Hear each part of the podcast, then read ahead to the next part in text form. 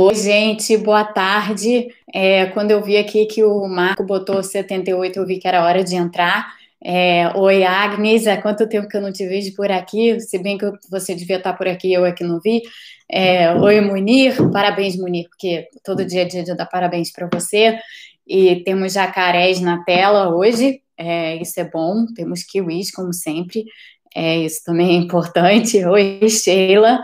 É, o Ineli, Patrícia, Elizabeth, enfim, todo mundo, Marta, que eu já tinha visto aqui, já tinha falado com ela, é, todo mundo que está aqui. É, como vocês estão vendo, se vocês estão vendo, eu sei que alguns de vocês não acompanham essas coisas no Twitter, mas hoje está um dia intenso lá no, no Twitter para desfazer é, para desfazer a má comunicação, porque o Brasil é um lugar muito engraçado e um lugar muito curioso. O Brasil é um lugar que tem comunicadores que não sabem se comunicar. É, alguns, né? Claro que tem muitos comunicadores que são excepcionais comunicadores, mas tem alguns comunicadores que apareceram recentemente, principalmente nessa história de comunicação de ciência, tem alguns que não sabem comunicar. Eles são comunicadores, eles e elas, é, e gostam do papel de comunicadoras e comunicadores, comunicadoras sobretudo, mas não sabem comunicar. E aí, quando é, comunicam mal, dá problema, né? Porque a comunicação ela é bem, bem importante principalmente quando a gente está tratando de assuntos que não são corriqueiros, não são fáceis, não são do dia a dia de todos, são assuntos, assim, em geral, com um certo grau de complexidade, com o qual o público em geral não está acostumado. E aí, quando você tenta é, comunicar e comunica mal, as pessoas não, não interpretam bem, ou as pessoas interpretam errado. Aí, quando as pessoas interpretam errado, é, fica assim uma certa sensação de mal-estar né? Aquela sensação de mal-estar. E aí, nessa sensação de mal-estar, aparece alguém chato, é, porque existem pessoas chatas no mundo, no bom sentido e no mau sentido.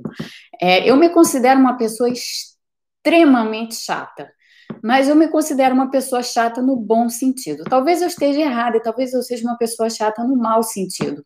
A dizer, isso depende da interpretação de cada um. Mas eu, de fato, sou uma pessoa chata no sentido de ser cri-cri. É, eu sou uma pessoa bem cri-cri, assim, no que diz respeito a, especialmente à comunicação, é, porque eu gosto das coisas ditas a claras, papo reto, tum, assim, direto. É, e quando as coisas ficam tortas, eu geralmente vou lá e falo alguma coisa. E é curioso, porque essas comunicadoras, elas não gostam de ser corrigidas. Sabe o que elas fazem? Elas fazem uma coisa super adulta, gente. Super adulta. Elas te bloqueiam no Twitter. É isso que acontece. Você recebe um bloco no Twitter quando você tenta, né, dar aquele alertazinho assim do tipo, olha só, essa comunicação tá torta. Eu sei que esse é o seu suposto métier, mas veja bem, não pode. Você recebe bloco block. É assim, a maneira adulta de se comunicar no Twitter. Maneira adulta da block. É, como eu sou uma pessoa que não tenho essas adultices, não me importo não, mas eu acho muito engraçado. E eu tô me divertindo muito, porque eu recebi é, nos últimos, que foi um recorde até, nos últimos cinco dias, eu recebi dois blocos Olha, de pessoas conhecidas, é, as duas, duas, é, e foi bem engraçado. foi bem engraçado. Mas é, indo para outra outro outro assunto, esse é sério, gente. É, todos os assuntos aqui são sérios, né? Mas a gente sempre começa, tem sempre um esquentazinho assim no início, no início dessas transmissões. Então, eu tenho dois assuntos sérios aqui é, para tratar antes de entrar nos assuntos ainda mais sérios. É, os dois assuntos sérios são os seguintes: vocês sabem, todos vocês que estão aqui, vocês sabem que eu sou professora. Uma surpresa isso para vocês a essas alturas. Aliás, hoje é aniversário do canal. É, eu tinha falado errado mês passado, que eram 10 meses do canal. Não, 10 meses é agora. Agora que o canal está fazendo 10 meses, porque o canal começou em março. Então, 10 meses do canal significa 11 meses em fevereiro, 12 meses em março. Então, hoje é dia do aniversário do canal. Mas, enfim, é, por isso a gente está tendo transmissão hoje, aliás, né? Porque tipicamente terça-feira não é dia de transmissão. É, mas hoje foi um dia já cheio de coisas acontecendo, inclusive blocos. É, um aconteceu ontem, outro aconteceu hoje, e com todos esses blocos, eu achei que estava assim um clima bom para vir aqui no canal para é, para falar. Então, o, o, outro assunto, o assunto sério que eu vinha dizendo é que, como vocês sabem, eu sou professora universitária, é, dei aula muitos anos na graduação. Hoje em dia eu não dou aula na graduação, eu dou aula na pós-graduação da Escola de Estudos Internacionais Avançados da Universidade Johns Hopkins. É, a SAIS, a Escola de Estudos Internacionais Avançados da Johns Hopkins, fica aqui em DC. Então, embora o campus seja em, da Johns Hopkins seja em Baltimore, que fica a 40 minutos da minha casa, o campus da, da, da SAIS, da escola da, da Johns Hopkins, onde eu dou aula, é, fica, no, fica no centro de DC. E ao lado fica o instituto, para mim é super, super conveniente, porque um fica ao lado do outro. Mas, como professora, é, e particularmente como professora de pós-graduação, eu oriento teses é, de mestrado e oriento, participo de bancas de teses, oriento e participo de bancas de teses de doutorado. E um, uma coisa que a gente tem sempre muita preocupação na academia, isso eu não posso exagerar, o quão, o quão preocupante e o quanto isso é importante na academia. A preocupação que existe na academia com relação à ocorrência de plágio é enorme. O maior crime acadêmico, por assim dizer, que alguém pode cometer na academia chama-se plágio.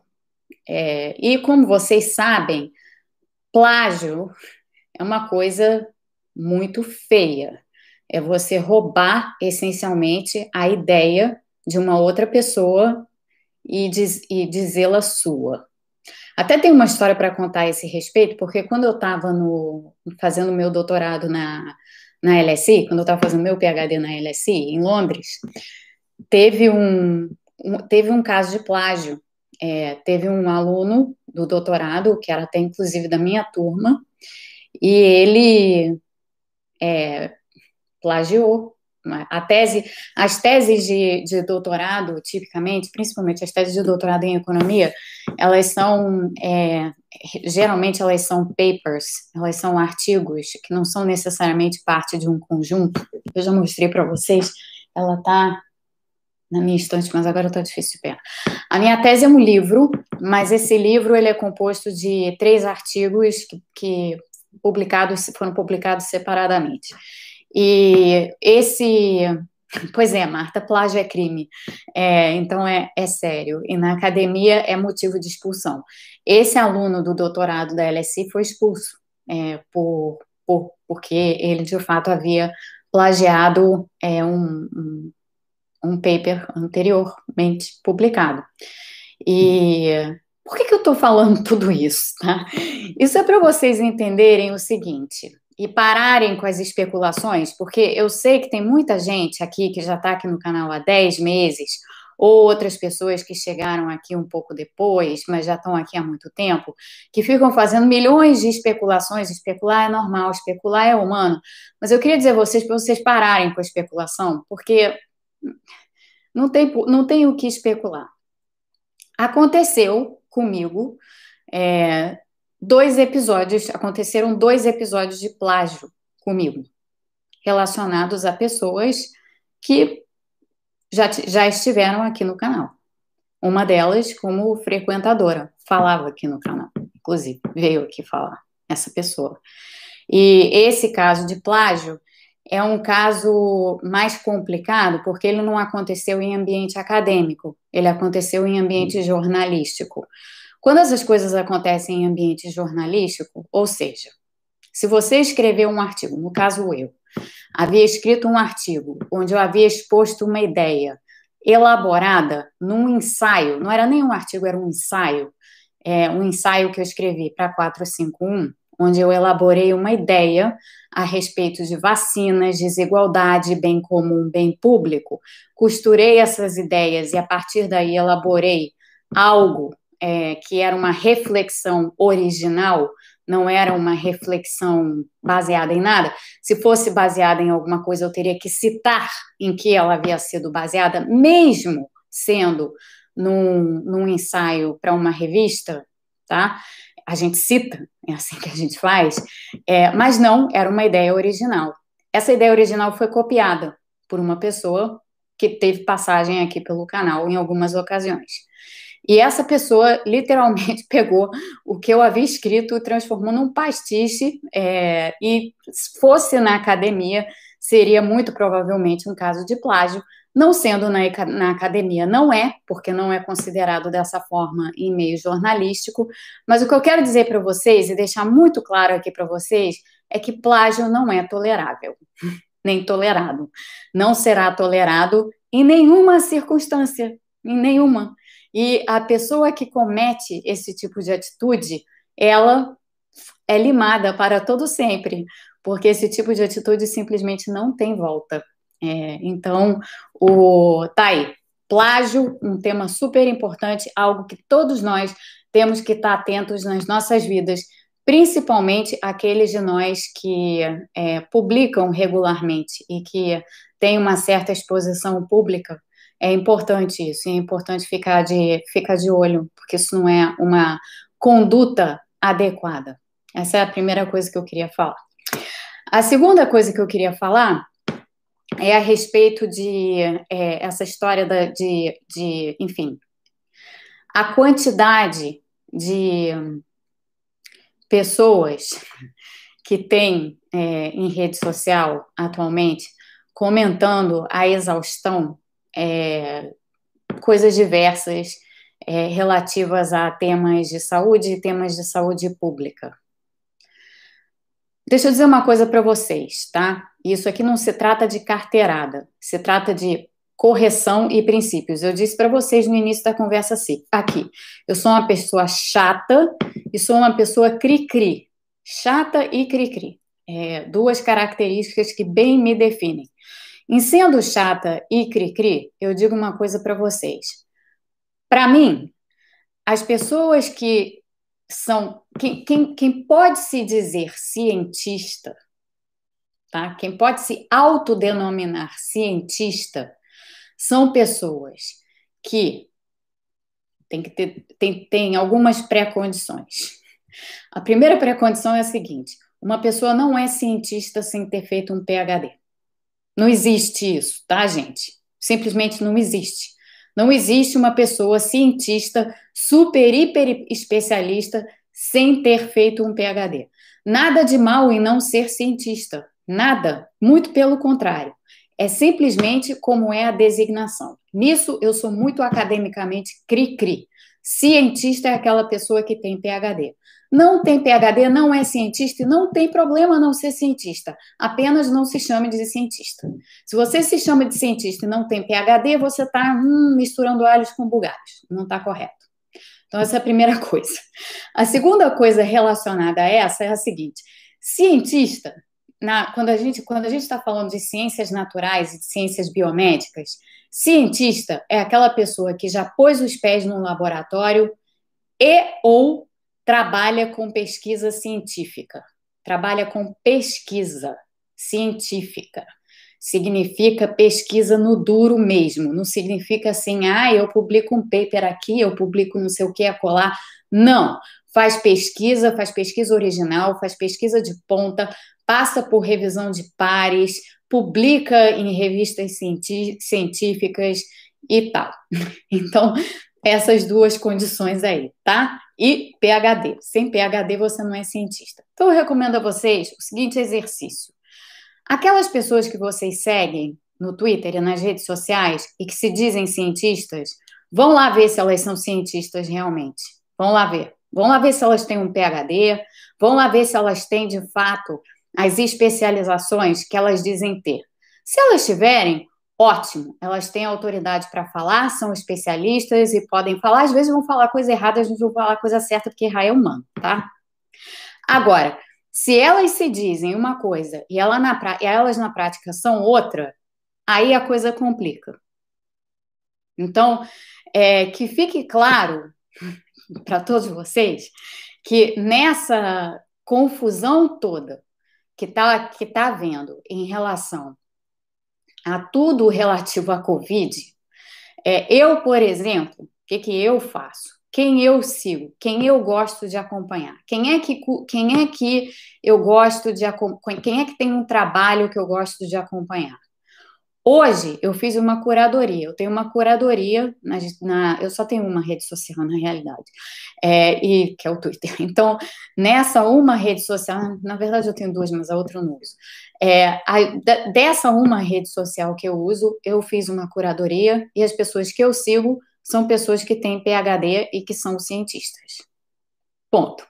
Quem não tem, quem não é, eu não sigo não porque não, já, é, já é muito tempo que a gente perde tendo que ler coisas que a gente não está afim de ler e besteiras que a gente não está afim de ver é, em rede social. Então, se é para usar a rede social de uma forma adequada, de uma forma que dê a nós, é, de fato, informação de qualidade, informação curada, é, informação boa, informação de qualidade, que essa informação venha de especialistas no duro, especialistas na real, não de gente que se diz especialista sem ser.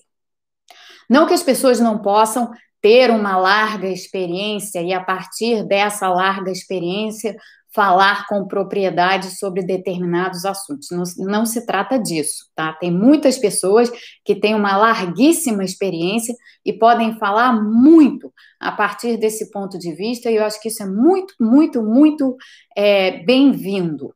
Tá? É, é muito bom a gente escutar gente experiente, é muito bom a gente ouvir dessas pessoas a experiência delas. O que eu estou falando aqui é de outra coisa. O que eu estou falando aqui é como que as pessoas se apresentam. É também um problema de comunicação, tá? Como que as pessoas se apresentam? As pessoas se apresentam como cientistas, tá? Elas têm as credenciais para serem cientistas? Se tem, tudo bem. Se não tem, elas são outra coisa. Então, chamo a atenção de vocês para que vocês tenham essa, esse tipo de discernimento, porque eu percebo que no Brasil esse discernimento não existe. Não existe. Qualquer um pode, pode chegar lá e falar sobre qualquer coisa, desde que tenha se colocado como especialista sobre o assunto X. E não é assim. É, eu falo várias vezes, e, e vocês sabem, é, porque eu estou fazendo essas especializações em cursos de pós-graduação, não estou fazendo em cursos de graduação, mas em cursos de pós, em áreas biomédicas mas eu não me, não me digo médica, nem cientista, nem nada disso. Eu tenho um conhecimento que eu posso passar para vocês. Para além disso, eu não posso dizer mais nada. E não digo. Mas posso falar sobre. Posso, porque tenho um conhecimento. Então, assim, só para a gente saber exatamente onde é que a gente navega, tá? Tem pessoas que vocês vão ouvir porque elas têm conhecimento, mas não necessariamente elas são cientistas da área. Eu, por exemplo, sou uma cientista da área de ciências sociais, sou formada nisso. Fiz o meu doutorado em economia e ciência política, nas duas coisas, porque a London School se chama London School of Economics and Political Science. É, portanto, eu sou uma cientista social, com PhD, encaixada exatamente aí. É, e, e gosto, e pesquiso, e leio, e faço cursos na área biomédica. E podem ter certeza que a experiência de pesquisa numa área ajuda muito a experiência de você estudar uma outra, faz toda a diferença. Então, é, é isso. Itamar, não tem, você não precisa, a gente não precisa dar nome às pessoas. O que eu estou dizendo aqui é, é geral, na realidade. É geral, é para que vocês acompanhem, de fato, vocês saibam, vocês próprios, fazer a curadoria nas, nas redes sociais de quem vocês devem acompanhar e de quem vocês querem de, de, de quem vocês querem acompanhar o trabalho, sabendo quem essas pessoas são. É, eu fiz um certo uma certa curadoria para mim, de descobrir quem eram as pessoas que eu queria ouvir, quem eram as pessoas que eu queria seguir, quem eram as pessoas que eu queria, é, de fato, aprender a, a, a, aprender a partir delas alguma coisa, e quem eram as pessoas que simplesmente não valiam a pena porque elas se dizem ser algo que elas não são. É isso.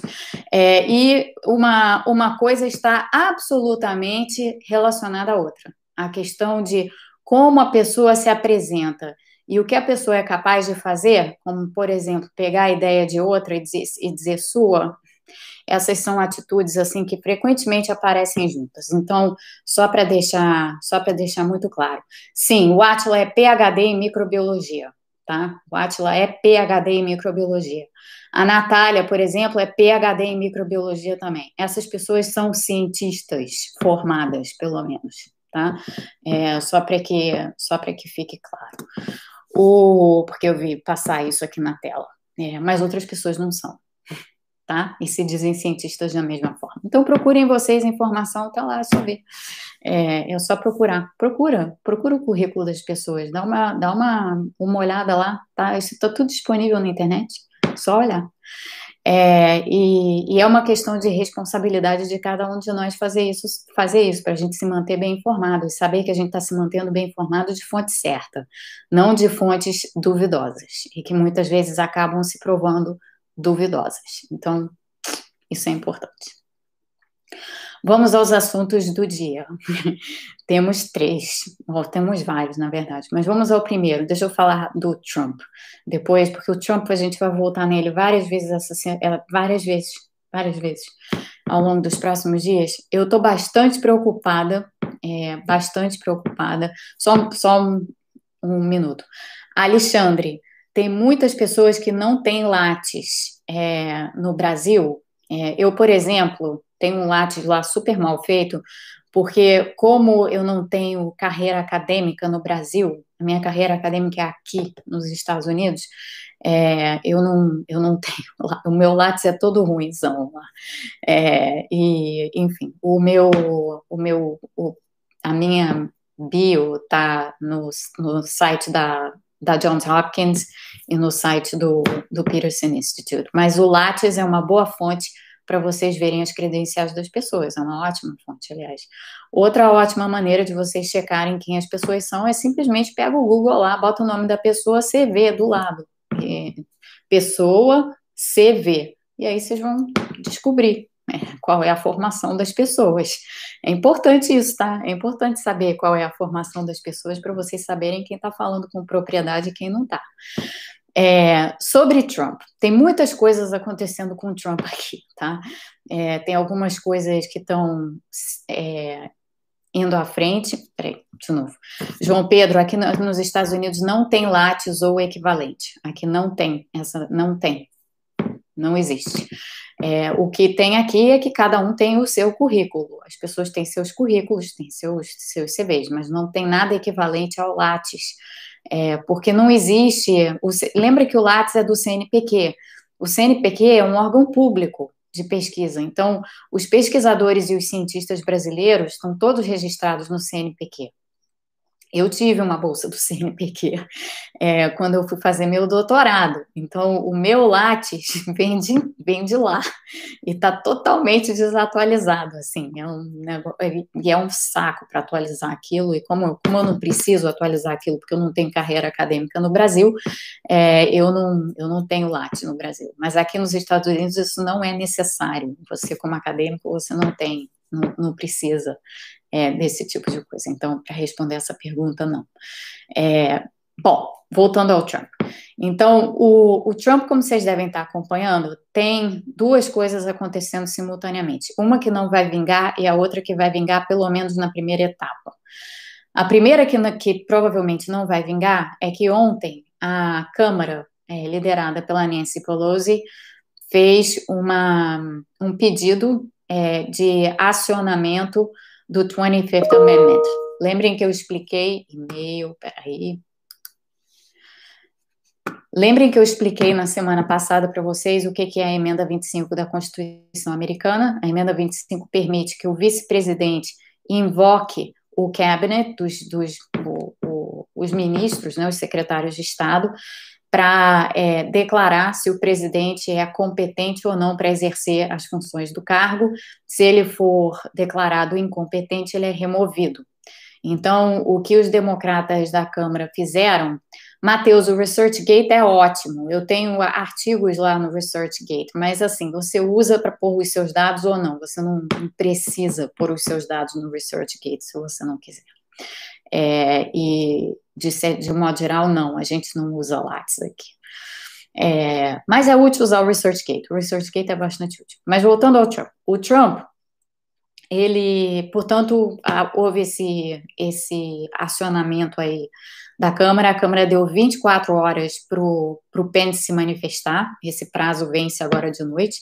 24 horas para ele dizer se ele aceitaria ou se ele acataria essa moção é, de, da emenda 25, provavelmente ele vai dizer não, é, e, e aí não dá para prosseguir, não daria para ir adiante com a, a moção da emenda 25. Mas, simultaneamente, ontem, os democratas apresentaram no Congresso um, um, um apenas, como eu tinha dito a vocês na semana passada, semana passada, já nem sei, foi ontem, não, ontem foi a Júlia, foi semana passada. Como eu tinha dito a vocês na semana passada, e que ia haver um, um pedido de impeachment, o pedido de impeachment já foi apresentado, é um artigo só, no que consta do artigo de impeachment, e é um artigo é, essencialmente denunciando as, as, as, atitudes do Trump no dia 6 de janeiro como incitação à violência e tal, é, como eu também já havia adiantado para vocês. Então, isso daí foi apresentado já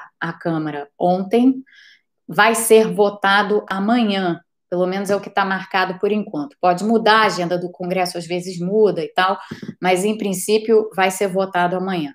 O que se espera, dado que há maioria, isso tudo por maioria simples, dado que há maioria simples na Câmara, o que se espera, e tem muitos, e tem alguns republicanos que aderiram também, o que se espera é que dessa vez é, o pedido de o, esse, esse, essa votação do impeachment seja de novo favorável ao impeachment é, por ampla maioria, é, talvez inclusive, como eu disse, com a adesão de alguns republicanos. O próximo passo seria isso, então, prosseguir, uma vez votado na Câmara, seria esse processo ir para o Senado. Mas é, o Senado tem poucos dias, né? Amanhã é quarta-feira, depois é quinta, sexta, sábado, domingo, e aí a gente já está entrando na semana da posse do Biden. Então, não dá tempo para você ter um, um julgamento no Senado em tão pouco tempo, até porque tem regras no Senado que requerem recesso logo antes da posse. Se o Renê tivesse aqui, ele podia falar um pouco mais para a gente, mas ele não está, não estou vendo ele aqui, pelo menos.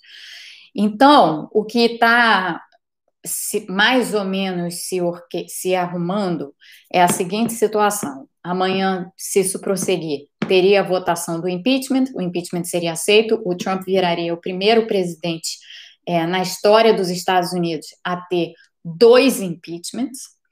E aí o impeachment prossegue para o julgamento no Senado, mas esse julgamento só vai acontecer depois da posse do Biden. Logo depois da posse do Biden, não. Aí é que entra uma coisa também muito diferente a respeito é, desse processo todo que a gente está vivendo aqui. O, o impeachment é, ele não aconteceria logo após a posse do Biden por, por duas razões essenciais.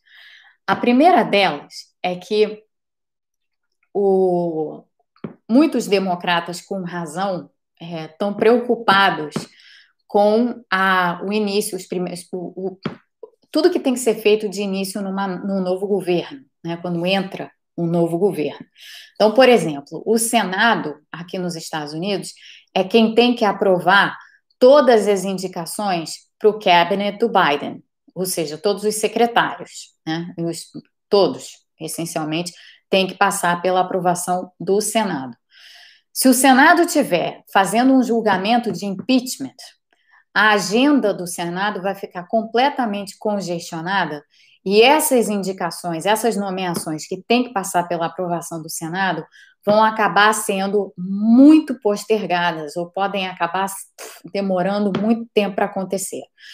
Esse país aqui está numa espécie de crise, né? Assim, como, como o Brasil, tem uma crise aqui. Então, não dá para esperar. É, essas indicações, elas têm que ocorrer o mais rapidamente possível. Então, é, entendo que acontecer o mais rapidamente possível. É, deixa, eu deixa eu fazer um intervalo aqui, que a Marinette está fazendo um, um anúncio, e eu vou que é sobre mim. Obrigada, Marinette, por me lembrar. Eu sou péssima de anunciar essas coisas. Marinette está lembrando que eu vou dar um curso via Zoom no Bora Saber. Bora Saber, vocês entrem lá no site Bora Saber. É, é um curso curto, em fevereiro, sobre multidisciplinaridades. É, vai ser bem interessante. É sobre é, economia do cuidado, capitalismo pós-pandêmico, sim, vai ter medicina jogada no meio, vai ter um pouco de tudo. E esse curso acontece em fevereiro. Tem o site do Bora Saber, quem quiser entra lá para ver mais detalhes. Muito obrigada, Marinette, por ter falado nisso, porque a pessoa esquece de fazer, é, de falar das coisas que está fazendo. Mas, enfim, voltando então à história aqui do, do, do impeachment. Então, o impeachment iria congestionar essa agenda do Senado logo de cara, e, portanto, a ideia é sim, vai haver um julgamento no Senado, mas não de imediato. Esse julgamento vai esperar um tempo. Quanto tempo? Tem alguns democratas falando, deixa os primeiros 100 dias passarem. Né? Aqui nos Estados Unidos, os 100 dias, os primeiros 100 dias de governo, são um marco importante, geralmente, porque são assim aquele período que posteriormente marca o que, que aquela administração, o que, que aquele novo, novo governo vai ser capaz de fazer legislativamente falando tá? Então, em termos legislativos, os primeiros 100 dias são super importantes. Então, a ideia é, a ideia, uma das ideias seria joga o pedido de impeachment para depois dos primeiros 100 dias, ou o julgamento do impeachment para depois dos primeiros 100 dias. E o propósito principal do julgamento de impeachment, só para ter isso bem claro, gente, o propósito principal do julgamento de impeachment contra o Trump, obviamente, não é a remoção do Trump, porque ele já terá saído, né? Ele sai dia, dia, dia 20. É, o propósito principal é impedir que o Trump se, tornar o Trump inelegível, essencialmente. Ele perder a possibilidade de ser candidato em 2024, é, ter qualquer tipo de cargo de cargo eleito. Tá? Então, esse aqui é o objetivo dessa, dessa do, do, do, do impeachment. E o impeachment esperaria, portanto, o julgamento esperaria, portanto, para não congestionar em demasia a agenda do Senado. Esse é um motivo. O segundo motivo é que lembrem que o Senado vai estar tá com. E, e aqui tem uma coisa interessante. Para remoção do presidente, prestem bastante atenção nisso, tá? Porque isso aqui não tem nada a ver com como as coisas funcionam no Brasil. Prestem atenção no que eu vou falar agora. Para você remover um presidente da República do cargo, você precisa de dois terços do Senado. Mas para você tornar um presidente inelegível, você só precisa de maioria simples. Você não precisa de dois terços. O Trump já terá saído do cargo. Portanto, a gente não está falando da necessidade de dois terços dos votos. A gente está falando da necessidade de uma maioria simples. Os democratas já têm maioria simples no Senado, tá? Com os dois assentos conquistados na Georgia, mais o voto de desempate da Kamala Harris quando ela for vice-presidente.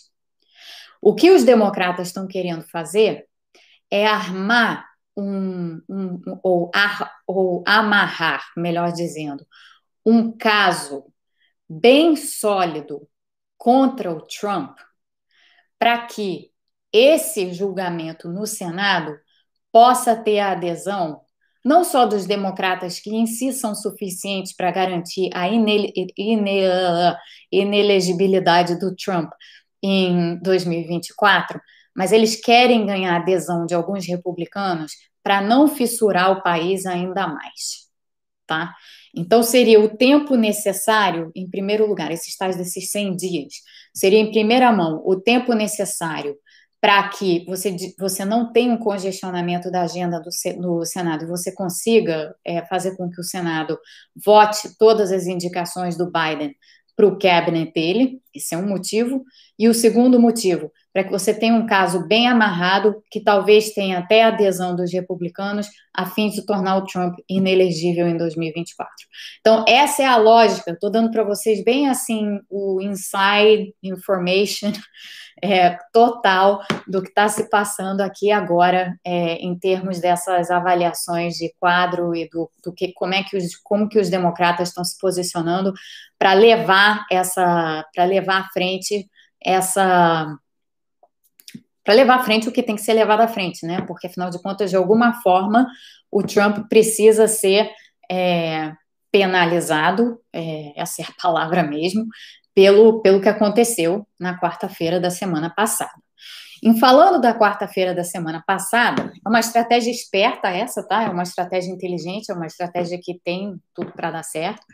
É, e, enfim, vamos ver o que, o que vai acontecer, mas vai ficar super, vai ser super interessante, extremamente interessante acompanhar esses acontecimentos aqui ao longo dos próximos três meses, porque essa história não vai acabar tão cedo. Né? A gente ainda vai ter muito dela rolando. Voltando à quarta-feira passada, o Trump não vai renunciar, Sandra.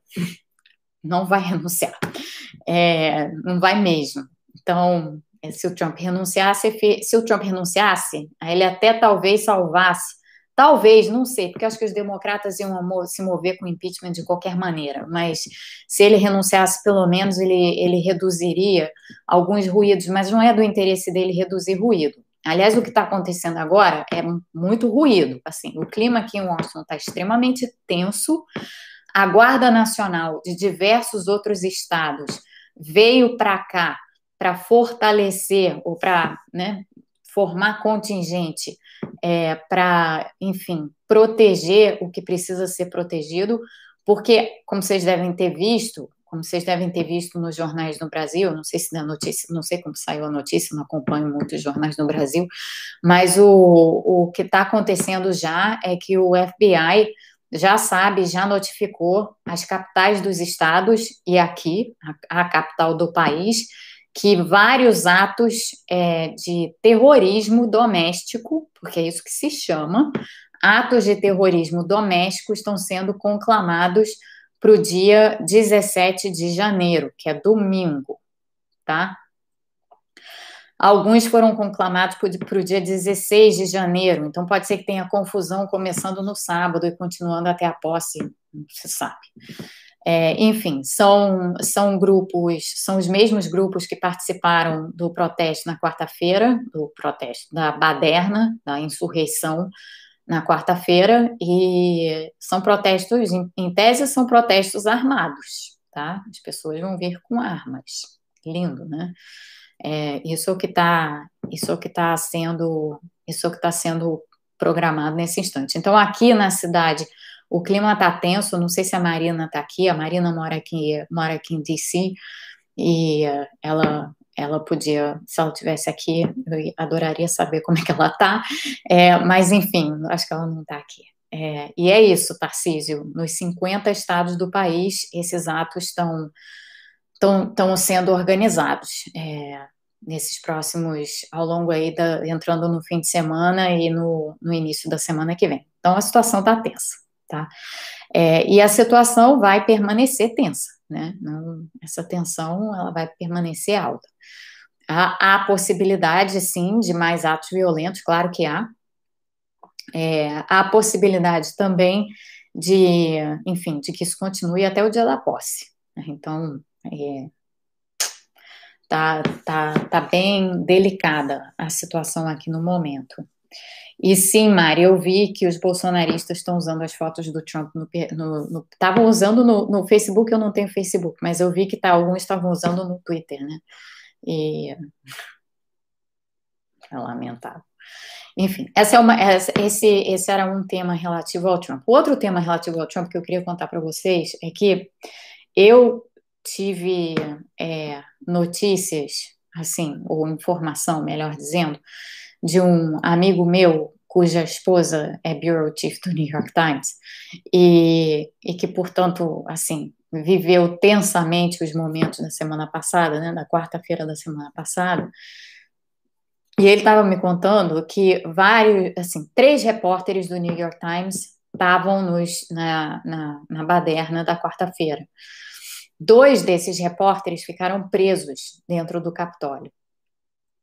E um desses repórteres ficou preso numa sala com aquela gente doida que estava armada e essa pessoa estava com duas armas na cabeça, assim, uma de cada lado, trancafiada numa sala. Um repórter, tá? Um jornalista com duas armas na cabeça é, e, e essa pessoa, um repórter, um jornalista do New York Times, e essas, é, essas informações, muitas dessas informações, assim, o grau de violência na quarta-feira, o que vocês viram na televisão em termos de violência, não chega nem perto do que de fato se passou lá dentro do Capitólio.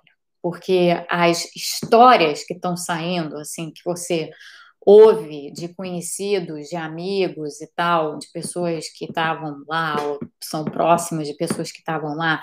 Nesse caso aqui, essa pessoa de quem eu estou falando, ela é chefe desses jornalistas, então foram dias, foi um dia extremamente tenso, porque estavam correndo risco de vida, né?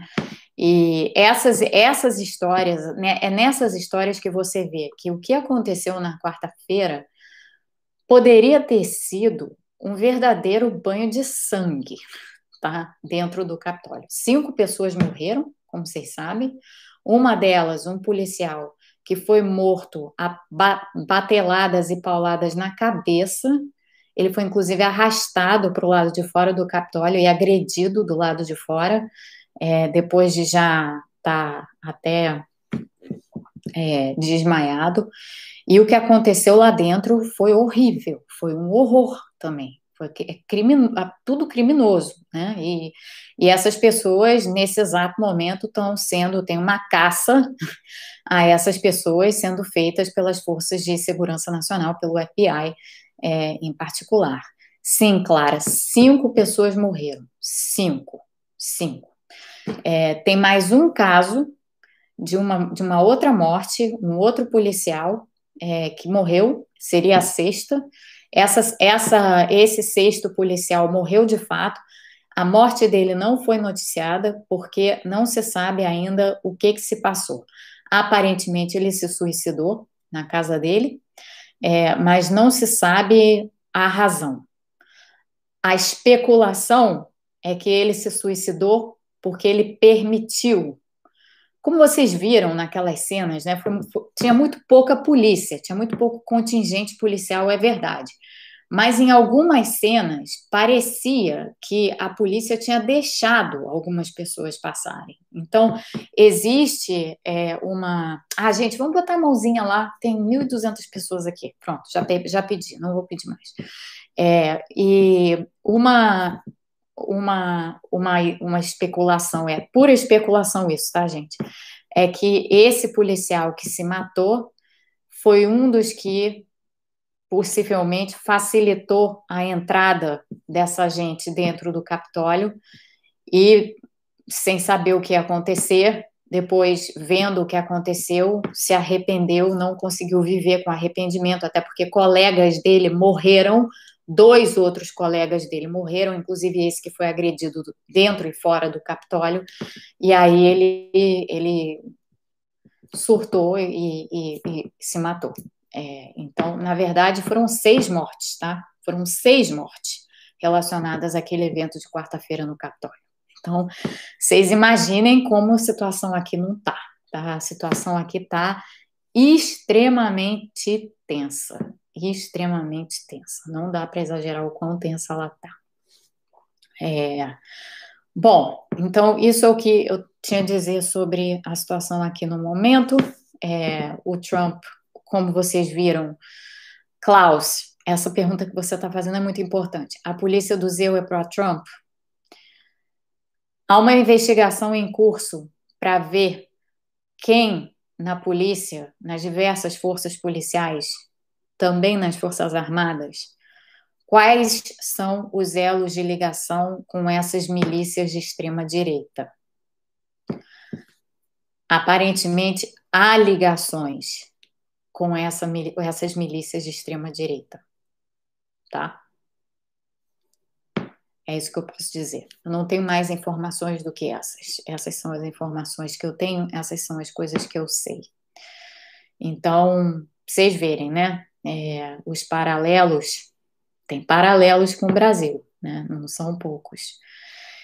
E é, pois é, Klaus, é importante isso sim. Importante, inclusive, para a gente pensar o que vem pela frente, né? E como que as coisas vão se desenrolar daqui por diante. Então, é muito, tudo muito grave. É... Cacá, eu, eu reluto em chamar isso tudo de uma tentativa de golpe, porque é tal coisa. Tá, iam tomar o Capitólio e iam fazer o quê? Exatamente eu cometer crimes, né? Iam, se, se tivessem conseguido derrubar uma das portas lá, teriam entrado no local onde muitos dos deputados e senadores estavam tentando se manter seguros e talvez tivessem matado ou raptado ou sei lá o que é, algum desses congressistas. Mas daí para frente o que mais, né? Que tipo de captura do governo ia haver? Que golpe é esse? Então, eu acho que não. Eu, ah, eu continuo a, dizendo a mesma coisa que eu disse na semana passada. Não, eu acho que não houve uma tentativa de golpe, assim como a gente imagina golpe. Agora, houve um ataque a uma instituição da República. Isso, quanto a isso, não há a menor dúvida. A gente chama isso de golpe Depende, né? Assim, a literatura sobre golpe, quando você lê assim, a literatura da, de ciência política sobre golpes, né? O que, que os autores denominam golpes? Tem vários entendimentos distintos sobre golpe. Então, você pode chamar de golpe uma investida para tomar o poder, que claramente não era isso que essa gente estava tentando fazer. Eles não tinham um plano de tomada de poder, eles tinham um plano de é, bagunçar a, a, a votação no Congresso, assim, e, e de eventualmente causar é, mais violência, e, enfim, é, era, era isso que estava acontecendo na, na verdade. Mas uma outra definição de golpe é um ataque a uma instituição da República orquestrado por um grupo da população ou pertencente ao governo, ou seja lá o que for. Se a gente for por essa definição de golpe, é, aí sim você pode interpretar o que aconteceu como golpe. Então, depende um pouco do, do, de como você usa o termo, tá? Então, de novo, para voltar a algo que eu falava no início, como acadêmica chata e cri-cri, é, termos e definição de termos são importantes, tá? Tem certas palavras como golpe, populismo, fascismo, que as pessoas usam assim, e muitas vezes elas não sabem realmente qual é o significado ou qual é o significado dessa palavra que elas estão usando. É, golpe é uma palavra que, em si, você precisa saber exatamente qual é o contexto que você está usando. Se for, se for esse contexto aí clássico de tomada de poder, não, não houve golpe na semana passada, nem tentativa de golpe. Agora houve uma investida contra um poder da República, claramente, e isso permanece, né? Então, esses outros, é, esses outros ataques que estão sendo ataques, para chamar assim, badernas, que estão sendo articuladas, essas badernas aí para o dia 17 ou antes, ou sei lá o quê, é, elas também têm por objetivo é, violentar braços importantes da democracia. Então, nesse sentido, elas são antirrepublicanas. Todas essas ações são antirrepublicanas elas são fascistas, não vou nem entrar para esse lado, mas elas são fascistas? Sim, elas podem ser definidas dessa forma, sim, a depender de como a gente utilize o termo fascista. Mas é por aí, tá? É uma espécie de neofascismo. Esses grupos de extrema-direita organizados, eles são neofascistas, todos eles. É, inclusive, muitos são neonazistas. Então, assim, é, o, o, a gente está tratando é disso tá? É disso que se trata. E a gente vai falar bem mais sobre isso e bem mais sobre esse assunto. É, eu queria agora mudar, e falta pouco para nós, mas eu queria mudar radicalmente, é, a não ser que vocês tenham mais perguntas, eu queria mudar radicalmente de tema. Mas espera aí que a Genebra Alcântara tem uma pergunta. Além do Trump, o, o, o QAnon é o grande responsável pelo que aconteceu no Capitólio? Não só o QAnon, o QAnon, com certeza, tinha, tinha, o QAnon era um dos participantes, mas tem vários outros, Genebra, tem vários grupos desses, assim, extremistas, conspiracionistas de extrema-direita, neofascistas, neonazistas. Então, tinha, na quarta-feira, tinha QAnon, tinha Proud Boys, tinha outras milícias, tinha Ku Klux Klan, é, tinha uma porção desses, entendeu? São vários desses, desses grupos. Então, Enan não foi o, não é o, não, não dá para dizer que foi o principal articulador. Todos esses grupos se articulam e, e, e fizeram essa articulação para o dia 6 de janeiro, incitados pelo presidente da República, pelo Trump, sim, incitados, porque ele já vinha incitando de antes. Ele não incitou assim, ó, de repente. Ele já vinha incitando é, de antes, de antes esse, esse tem, tem tweets dele falando sobre 6 de janeiro. It's going to be phenomenal, vai ser fenomenal. Apareçam, vai ser wild, vai ser uma coisa selvagem. De fato, foi selvagem, né, como a gente viu. E no próprio dia, ele incitou. A gente viu a, a fala dele, a gente viu como ele incitou. É, gente, de novo, tá difícil de acompanhar a pergunta porque tem muita gente aqui. É, o Trump provavelmente não vai se autoconceder perdão nenhum, está é, tá, tá sendo segurado para que isso não aconteça, tá? Já teria acontecido na realidade, então é, acho que não vai acontecer, tá? Pode ser que eu esteja errada, é, mas acho que essa, essa história não vai rolar, não. É, o Carlos Eduardo está perguntando quantas pessoas invadiram o Capitólio. Carlos Eduardo, nem se tem a conta ainda. Mas eu posso dizer o seguinte: tem 150 pessoas na lista do FBI que ainda não foram capturadas ou presas.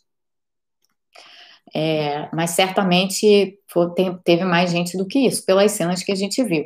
Né? Eu sei que tem 150 que estão na lista do FBI, porque foram pessoas que já foram identificadas. Porque, lembrando, tem muita gente que estava ali que não deu para identificar, né? Era um, foi uma, uma completa baderna aquela situação. Então, se vocês permitirem, é, é, peraí. É, Mona Lisa, teve uma galera presa depois ou impedida de viajar. Sim, aqui no Dulles teve uma porção deles. O Dulles é o aeroporto internacional e o Reagan é o aeroporto nacional.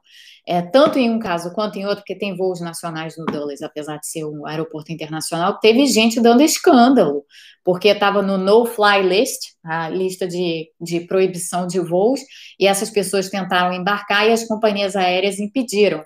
Então, outro dia, o Twitter estava cheio de vídeo de gente filmando essas pessoas que invadiram o Capitólio, dando verdadeiros chiliques no aeroporto. Chiliques. Teve um sujeito que estava, inclusive, chorando. Coisa patética, cena patética. É, vou falar da Coronavac, tá? Desculpa, eu vou mudar radicalmente de assunto. Então vamos lá para a Coronavac, para o Butantan, é, Bum Bum Tantan. É, o, a, hoje, o que, que nós vimos hoje? É, hoje nós vimos um anúncio completo, não dá para botar uma linha ali de, de ai, mas isso aqui, ai, né? É, lógico que tem gente falando ai, é, porque sempre tem, né? É, mas enfim, o, o o que nós vimos foi um anúncio muito bem feito, com uma explicação bem técnica, feita pelo Dr. Ricardo Palacios. Foi excelente, aliás, a apresentação dele, muito, muito boa. É, e, de novo, gente, Klaus, não é, não vamos, não, não vamos confundir os conceitos, tá? Deixa eu explicar isso de novo. Eficácia é o que a gente tem. É, eficiência é outro conceito e, e Efetividade é outro conceito ainda. Efetividade é na, é na população. Então, só quando a vacina tiver é, realmente em circulação.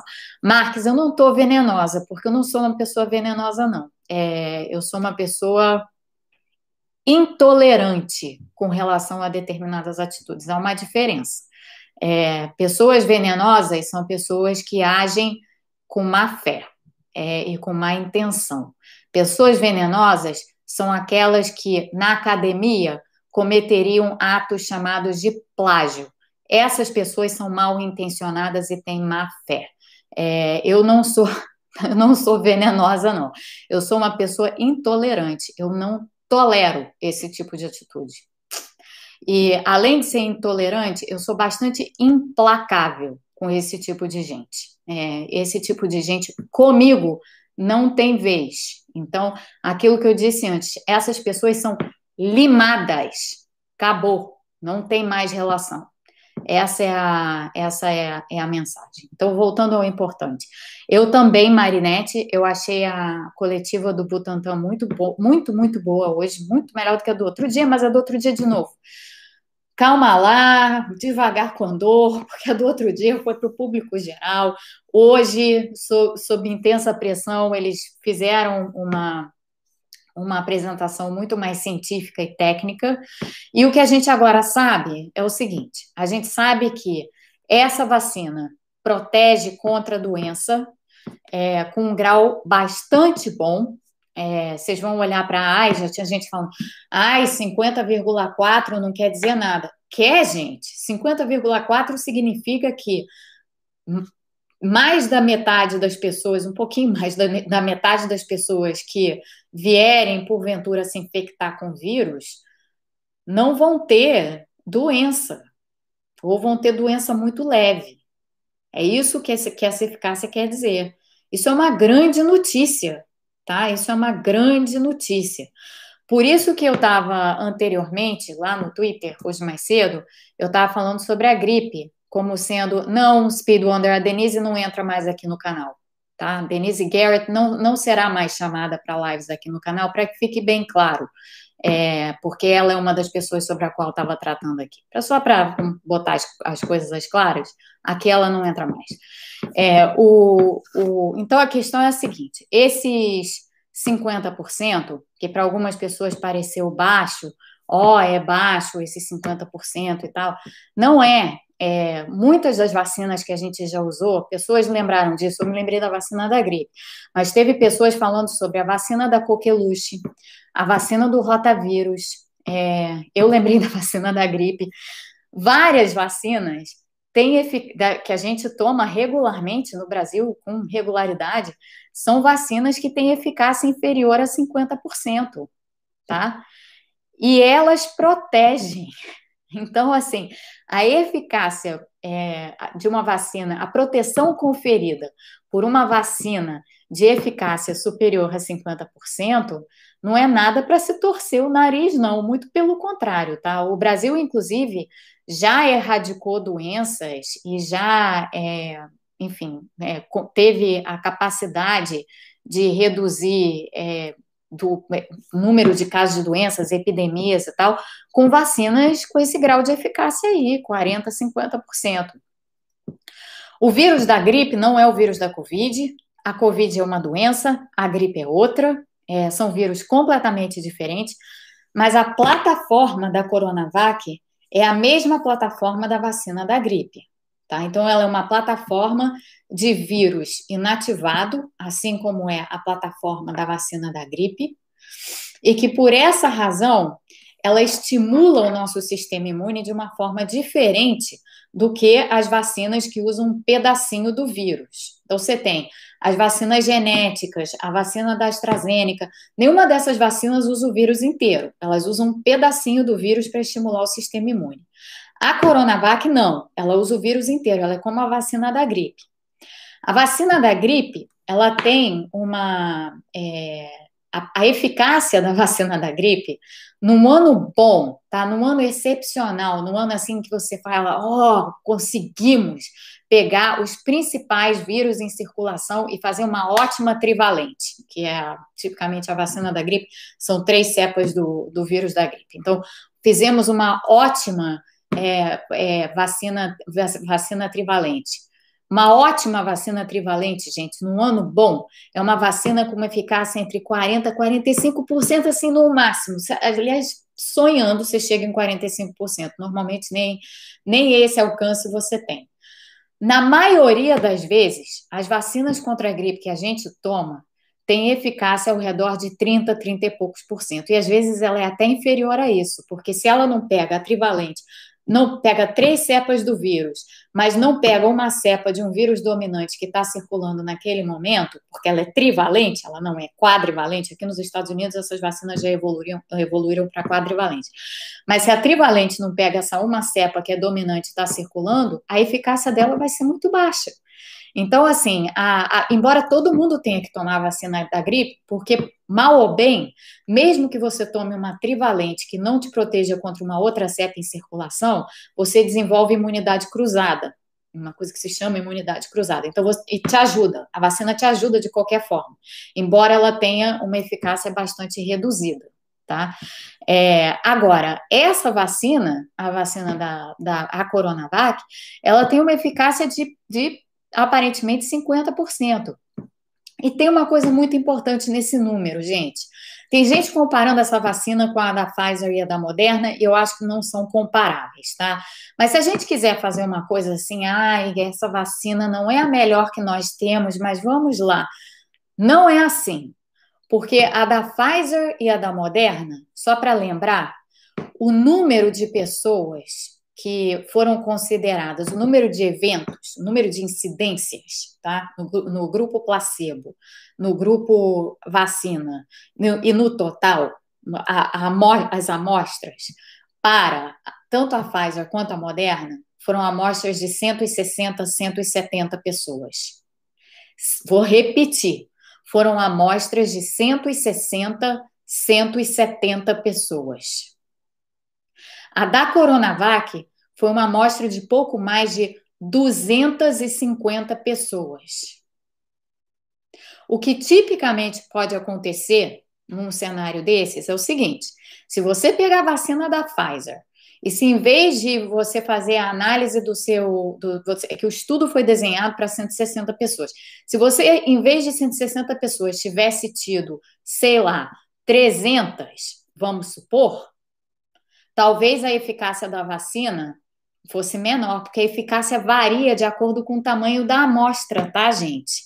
A eficácia ela ela está sendo sempre calculada dentro de um intervalo estatístico que é estabelecido pelo desenho do estudo. Então é super importante vocês terem isso em mente.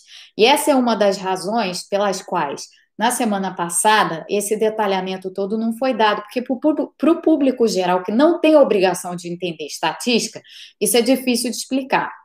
Essas vacinas e esses ensaios, eles são desenhados para um, ter um, uma determinada meta.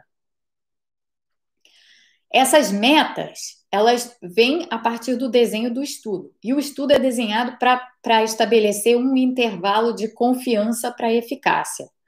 Esses intervalos de confiança vão variar se as amostras forem diferentes. Para uma mesma vacina, eles podem variar. Tá? Então, quando você olha, por exemplo, ah, mas a eficácia da Coronavac não sei aonde foi maior que no Brasil. O que está errado? Nada está errado. A amostra é diferente. Em sendo a amostra diferente, isso já vai mudar os dados, porque os dados são por amostragem estatística. A única maneira de você saber de fato, na real, o quanto aquela vacina funciona, ou seja, passar da eficácia para efetividade, é você botar aquela vacina em uso na população. Então, a gente só vai saber a eficácia real da Coronavac, a eficácia, a efetividade, porque aí vira o conceito populacional, quando ela estiver sendo usada na população. E pode ser que ela seja maior, tá? Do que esses 50%. Pode ser que ela seja maior do que isso. E para efeitos de comparação, pode ser que a da Pfizer e a da Moderna sejam menores do que 94 e 95, tá? Porque elas foram feitas com amostras menores. E pode ser que isso tenha um impacto. Pode ser que não, mas pode ser que sim. Então, isso é para deixar muito claro para vocês essas diferenças aí de análises e de análises estatísticas? E por que que não é comparável, nem honesto, nem justo, nem certo, nem correto do ponto de vista científico você ficar fazendo comparação de eficácia de uma vacina com a outra, porque já não é nem tão correto assim você fazer a comparação de eficácia em se tratando da mesma vacina. A mesma vacina Coronavac pode ter uma eficácia X no país X e uma eficácia Y no país Y, porque amostra, as amostras são distintas. Tá? Então, para que isso fique bem, bem claro, a amostragem estatística não é uma coisa simples, é, é uma coisa que a gente estuda muito para entender tá? É, várias áreas estudam, em economia a gente estuda isso a fundo, é, em ciências sociais em geral, porque que, qualquer pessoa que trabalhe com análise quantitativa tem que saber é, fazer um desenho estatístico é, de, de estudo, portanto, tudo isso é, é, é super importante de, de se saber, mas não são coisas que são tipicamente é que não são coisas que estão nas mãos do público em geral. E, aliás, estatística, quando a gente pensa na, na, na disciplina estatística, que envolve o entendimento de probabilidades, análise de probabilidades e tudo mais, é uma área extremamente contraintuitiva. Tá? Então, não é aquela coisa assim, ah, eu consigo entender estatística sem estudar. Não, é super contraintuitivo. É como análise de probabilidade, é super contraintuitivo em várias, em várias dimensões. É como, por exemplo, vocês tentarem entender o que é uma lei de potência, como eu já expliquei aqui no canal. Não tem nada mais contraintuitivo do que uma lei de potência, que é uma espécie de distribuição de probabilidade. É super contraintuitivo, tá? É, então, estatística é assim: é, você precisa saber a fundo para conseguir colocar é, o que está sendo feito de forma simples. E extremamente importante entender que não dá para ficar fazendo comparação rasteira entre o número que saiu no estudo e o número que saiu em outro estudo. Não dá. A única comparação possível do ponto de vista científico, e é por isso que eu estou insistindo com vocês, sigam cientistas de verdade.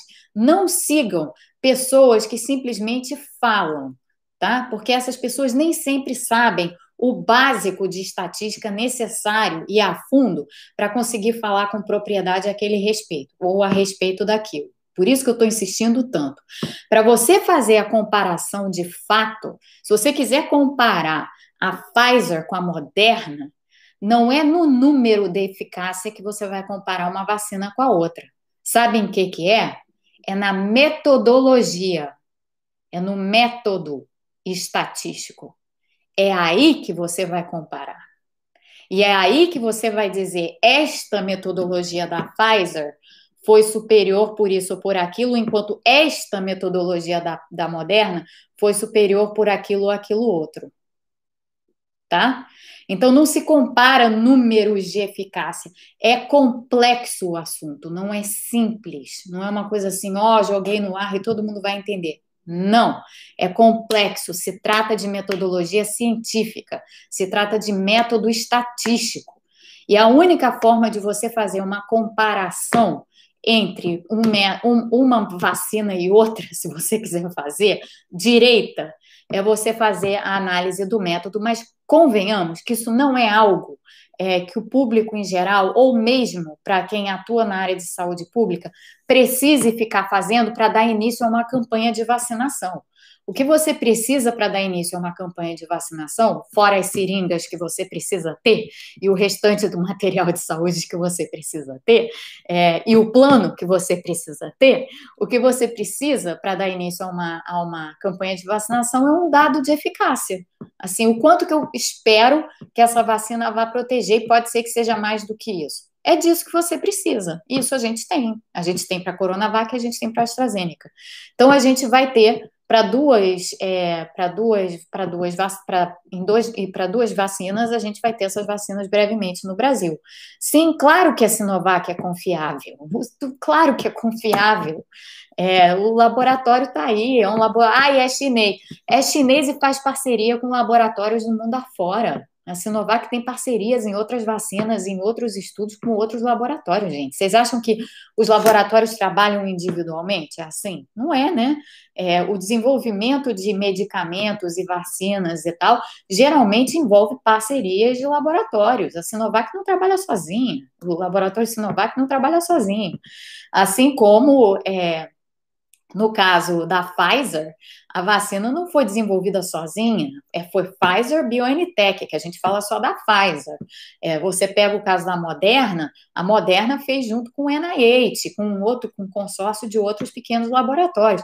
Então, assim, vamos, vamos, vamos botar a coisa no lugar correto e olhar a coisa do, da maneira certa, né? Porque tem uma gente que fica falando de forma muito simplória no Twitter, e essa forma simplória atrai, e as pessoas se agarram naquilo e ficam, no final ficam meio perdidas. E, e, as, e as mais comunicadoras são muito curiosas, porque todas defendem vacina, mas agora estão todas sendo seguidas, sabe por quê? Ou por gente anti-vacina ou por gente que não confia na vacina. Sabe por quê? Porque fizeram a comunicação toda torta. Olha como as coisas são. E olha como a, como a comunicação é importante. Só voltando para dizer o que eu estava dizendo no início. Se você comunica mal, o resultado vai ser ruim. Não importa que a sua intenção seja boa. Não se trata da sua intenção. Ninguém está falando nada da sua intenção. Está falando da sua comunicação. Se a sua comunicação for ruim, o resultado dela vai ser ruim e você vai acabar sendo seguido e acompanhado por pessoas que são exatamente contrárias aos objetivos que você quer atingir. É o que está acontecendo agora, está tá acontecendo direto. Era, era óbvio que ia acontecer e era óbvio que isso, que isso ia se passar. É, enfim, o, o, tem sempre gado na área, Renato. A gente ignora gado. Isso a gente não dá nenhuma atenção, porque hum, não interessam. É, é, Otavie, essa daí foi uma das comunicadoras infelizes e que teve a atitude adulta de me bloquear no Twitter, super adulta. Ela tá, de, tá a, a, troféu adulto para ela. É, meu filho, acho que mais, tem mais. Meu filho, que fez 15 anos ontem, tem mais maturidade do que isso. Ele ri quando eu conto essas coisas para ele. É, mas, enfim. A última coisa que eu queria falar, gente, porque a gente já está bem além do tempo. A última, e vocês continuam aqui, tem 1.300 de vocês aqui. A última coisa que eu queria falar para vocês, que é super importante, é todos esses resultados que a gente viu hoje da Coronavac e que a gente está vendo de outras vacinas, eles só vão se configurar como realidade se o máximo de pessoas se vacinar. Então, não adianta a gente pensar individualmente. A gente tem que pensar coletivamente. A gente tem que ter o máximo de cobertura vacinal possível.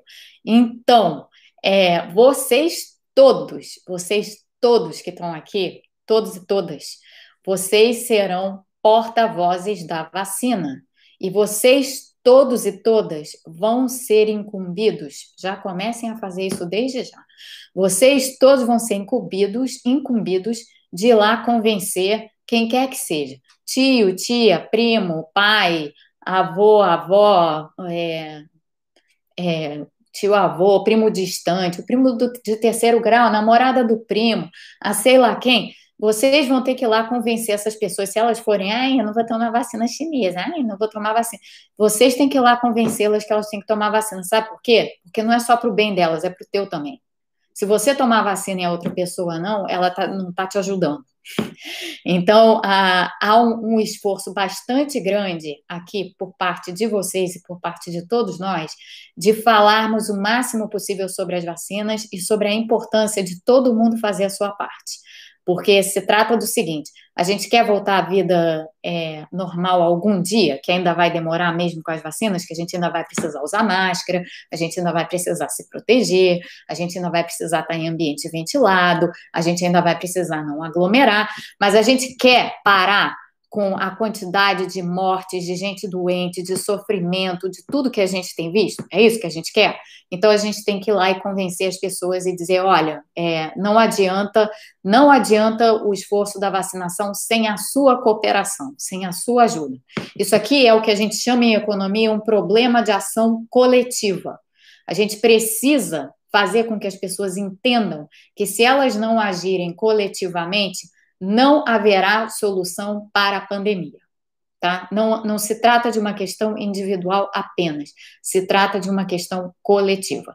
Então, é, já que nós tivemos essas boas notícias, vamos agora, cada um de nós, fazer nossa parte nesse esforço, porque isso é super importante, super importante.